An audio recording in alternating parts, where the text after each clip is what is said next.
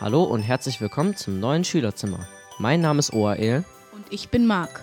Das Jahr 2019 geht zu Ende und wir wollen in der heutigen Ausgabe auf das vergangene Jahr zurückblicken. Wir stellen euch heute eine neue Lehrerin vor. Es gibt ein Update von der Gambia AG, die Schulleiterin berichtet vom letzten Jahr und noch ganz vieles mehr. Seit diesem Jahr haben wir eine neue Lehrerin in Englisch, Frau Stromberg. Sie ist nicht nur neu in unserer Klasse, sondern auch ganz neu am OHG. Neben Englisch unterrichtet sie auch Biologie. Und wie es ihr sonst so am OHG geht, das haben sie Alina und Essert gefragt. Hallo Frau Stromberg. Wie ist Ihr erster Eindruck von der Schule? Mein erster Eindruck ist sehr positiv. Ich habe ganz viele nette Schüler kennengelernt, ganz viele nette Kollegen kennengelernt. Das Gebäude ist super. Haben Sie sich schon in der Schule eingefunden? Ich habe mich, ich glaube, ganz gut eingefunden. Nachdem ich am Anfang gar keinen kannte, habe ich jetzt auch im Lehrerzimmer ein paar Leute, mit denen ich reden kann.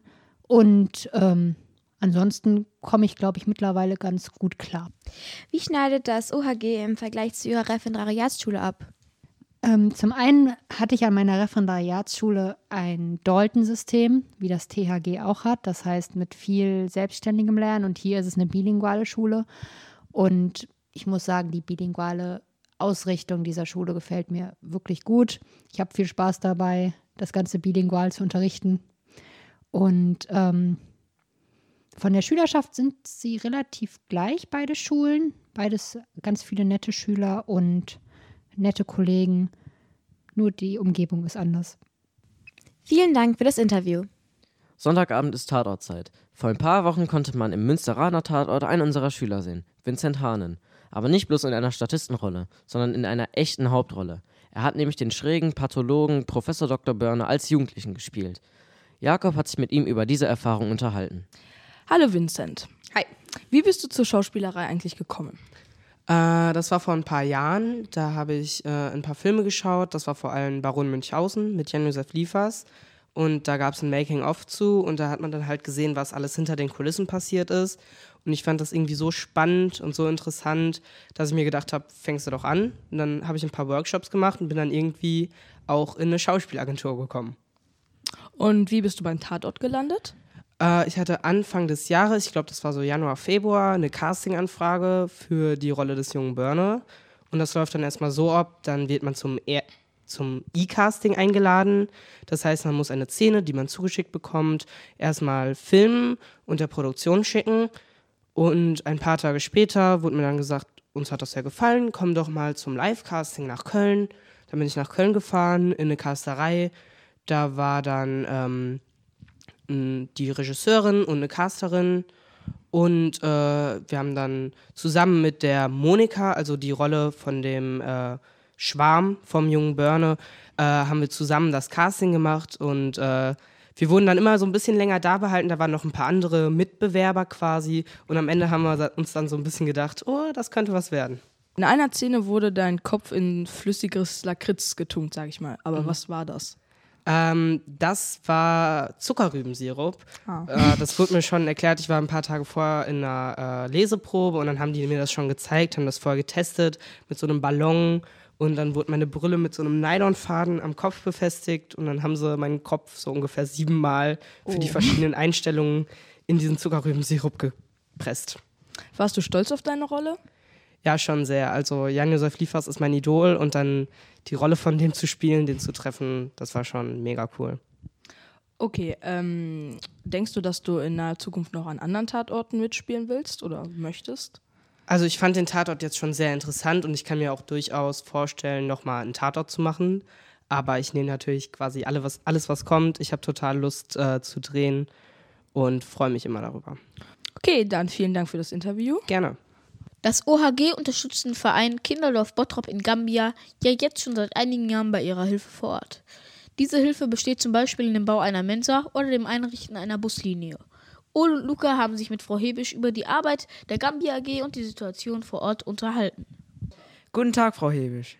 Was hat sich im Laufe von 2019 in der Schule in Gambia besonders verändert? Ähm, es ist so, dass äh, im, sich im Kinderdorf in Gambia im Moment sehr, sehr viel tut. Ähm, da sind wir jetzt nur so bedingt erst einmal beteiligt. Das sind ja Ideen und äh, Dinge, die der Verein äh, umsetzt. Es hat einen neuen Klassenblock gegeben, der gebaut worden ist und äh, dementsprechend können viel mehr Kinder jetzt aufgenommen werden. Ähm, das Außengelände wird renoviert und äh, es soll eben viel, viel mehr Spielmöglichkeiten geben. Und eine Sache, an der ähm, wir hoffen, dass die äh, Gambia AG beteiligt sein könnte, ist die Einrichtung einer ersten Hilfestation. Ähm, wir haben eben überlegt, dass man dort durchaus Materialien äh, runterschicken könnte und sind auch schon dabei zu sammeln. Wir haben überlegt, ob äh, es möglich ist, die, die Lehrer da in erster Hilfe auszubilden, erste Hilfekurse zu geben.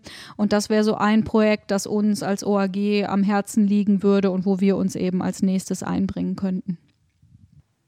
Welche Spendenaktionen sind noch geplant? Äh, ganz konkret steht als nächste Aktion der Weihnachtsbaumverkauf an. Ähm, das soll am 14.12. stattfinden, ähm, von 10 bis 15 Uhr, äh, hier im Innenhof, äh, so wie es im letzten Jahr äh, letztendlich auch abgelaufen ist. Ähm, es wird einen kleinen Weihnachtsmarkt geben. Das war ein großer Erfolg und äh, dieses Jahr wird die Gambia AG sogar die Bäume selber sägen und verkaufen, ähm, sodass eigentlich die ganze Arbeit, aber auch das Risiko bei der Gambia AG liegen. Äh, aber dementsprechend dann auch der, der Gewinn, der hoffentlich dabei herauskommt, äh, äh, dem Kinderdorf Bottrop äh, in Gambia ähm, zu 100 Prozent zugutekommen kann. Vielen Dank für das Interview. Am OHG haben in diesem Jahr wieder einige Austausche stattgefunden. Über den Austausch mit der Baylor School in Tennessee haben wir ja schon berichtet. Jakob hat dieses Jahr aber am Polen-Austausch teilgenommen und erzählt uns jetzt, was er dabei so erlebt hat. Hallo Jakob. Hallo. Du warst beim Polenaustausch dabei. Wie ist das so, in ein fremdes Land zu reisen? Du kennst ja überhaupt noch niemanden. Es war ziemlich ähnlich wie in Deutschland. Also das Wetter war ähnlich, die Straßenschilder waren ähnlich. Eigentlich war alles relativ ähnlich, nur halt die Sprache nicht. Und die Sprache, da, da versteht man fast gar nichts von. Das fand ich dann schon ein bisschen komisch und auch dieses Gefühl, in ein anderes Land zu gehen wo man niemanden kennt und dann auch nochmal für ungefähr eine Woche bei jemandem da auch zu Hause zu wohnen, da täglich zu essen und so weiter, ist halt auch ein komisches Gefühl.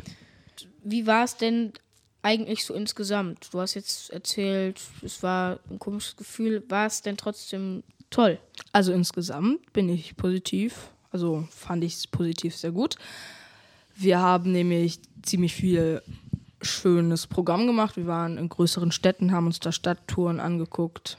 Und wir waren in so Spielmuseen, also wo man so Experimente selber machen konnte, so wie das Explorado in Duisburg, kennt man vielleicht. Was muss man denn tun, um am Polenaustausch teilnehmen zu können? Also eigentlich war der Polenaustausch für die achte Klasse, aber dieses Jahr haben sich Herr Schlömer und Frau Alteneuer, die das Ganze geplant und so weiter haben, haben sich gedacht, jo, wir lassen noch die siebte Klasse dazukommen und dann sind die in einer Ma äh, Musikstunde, glaube ich, zu uns gekommen und haben gefragt, wer hat Lust beim Polenaustausch mitzumachen. An dem und dem Tag ist der Elternabend. Meine Eltern sind dann aber tatsächlich nicht zu dem Elternabend hingegangen.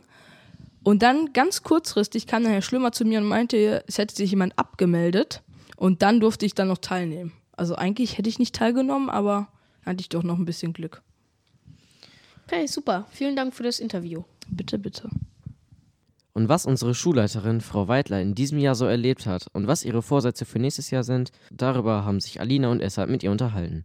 Hallo Frau Weidler, worauf sind Sie stolz, wenn Sie auf dieses Jahr zurückblicken? Ich bin stolz darauf, dass sich Dinge verstetigt haben, ähm, dass Dinge nicht nur eine Eintagsfliege geblieben sind, dass zum zweiten Mal Schüler des OHGs nach Gambia runtergeflogen sind, in eine andere Welt, in einen, auf einen anderen Kontinent und eingetaucht sind und eine Menge gelernt haben, was sie, glaube ich, fürs Leben gebrauchen können und ähm, was nicht mit normalem Schullernen zu vergleichen ist. Ich bin stolz darauf, dass sich das Otto-Hahn-Gymnasium auszeichnet. Und das ist auch wirklich eine Konstante, dass hier einfach ein ganz netter, kollegialer und für die Schülerschaft auch ähm, kameradschaftlicher, hilfsbereiter Umgangston untereinander ist. Wie ich immer so schön sage, äh, die Schüler tragen nicht alle einen Heiligenschein und wir kochen auch nur mit Wasser. Aber was ich mitbekomme hier im Sekretariat, wie viel Dinge abgegeben werden, weil sie gefunden werden, wer gerannt kommt, weil irgendjemand ein Kühlpack braucht, wer selbstverständlich hilft, wenn Sachen nachgereicht, weitergereicht werden müssen. Also dieses ganz selbstverständliche, höfliche und hilfsbereite, ähm, das ist wirklich eine Konstante und darauf bin ich definitiv stolz. Was ist für das nächste Jahr geplant? Fürs nächste Jahr geplant. Ähm, fürs nächste Jahr geplant ist, sind zwei große Dinge. Die erste große Sache betrifft uns als Otto-Hahn-Gymnasium und besonders die Oberstufe, dass nämlich die Kooperation ausgeweitet werden soll. Wir würden gerne die gymnasiale Oberstufe des Gustav Heinemanns Gymnasiums mit ins Boot holen, damit ähm, wir Leistungskurse Physik, Chemie garantieren können und die nicht nur davon abhängen, ob vielleicht mal im Jahrgang sich ein paar Leute finden. Ich finde es wichtig, das als wirklich zentrales, zuverlässiges Angebot zu haben. Und das kriegen wir nur hin, wenn wir noch eine Oberstufe mit ins Boot holen. Das fände ich ganz wichtig, dass das klappen kann und dass das perspektivisch gesichert ist. Und das zweite große ist, das bekommen alle Eltern, Schüler mit, der Digitalpakt. Das heißt, die Digitalisierung hält natürlich auch am Otto-Hahn-Gymnasium Einzug. Und ähm, wir werden eine iPad-Klasse einrichten, sind dabei zu planen, zu überlegen, zu organisieren, ähm, Inhalte festzulegen und wie sich das genau jetzt ausgestalten wird und äh, wie man sich überhaupt einwählen kann, bewerben dafür kann, wie wir die Zusammensetzung machen. Das alles wird sich erst, das, welche Schüler da reinkommen, wird sich tatsächlich erst nach Ostern konkretisieren.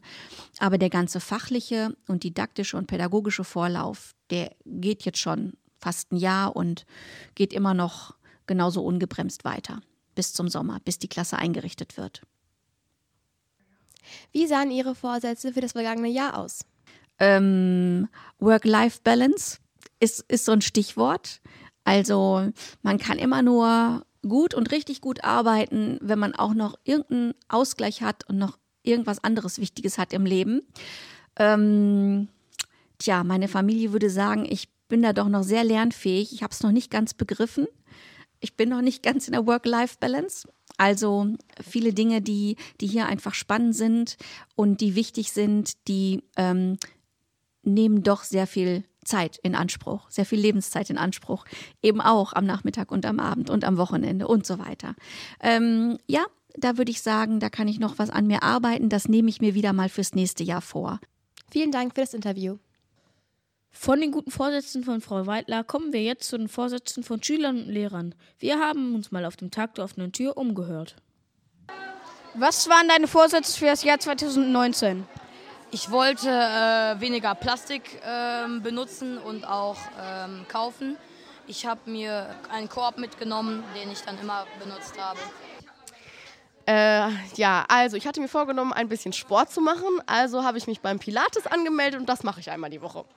Also das habe ich eingehalten. Die anderen Vorsätze leider nicht. Mehr geschlafen, mich mehr ausgeruht, besser meine Hausaufgaben gemacht. Ja, glaube ich, das sind so die wichtigsten. Und was sind deine Vorsätze für 2020?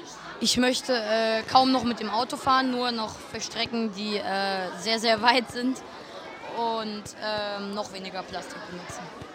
Wieder ein bisschen mehr Zeit für mich zu haben, nicht mehr so viel Geld für Kinder- und Babykleidung auszugeben. Ähm, ja, und weiter auch ein bisschen Sport zu machen. mehr lernen. Habe ich mir offen gestanden noch nicht so richtig Gedanken drüber gemacht. Aber ich, ähm, ja, ich möchte, ich möchte guten Urlaub machen. Ich möchte viele gute Menschen treffen, viele nette Menschen kennenlernen. Und ich möchte ähm, viel Zeit haben für meine Familie. Und das war's dann auch schon wieder für dieses Jahr mit dem Schülerzimmer. Wir hoffen, es hat euch gefallen und ihr seid beim nächsten Mal auch wieder dabei. Bis dahin erstmal einen guten Rutsch und bis nächstes Jahr. Tschüss!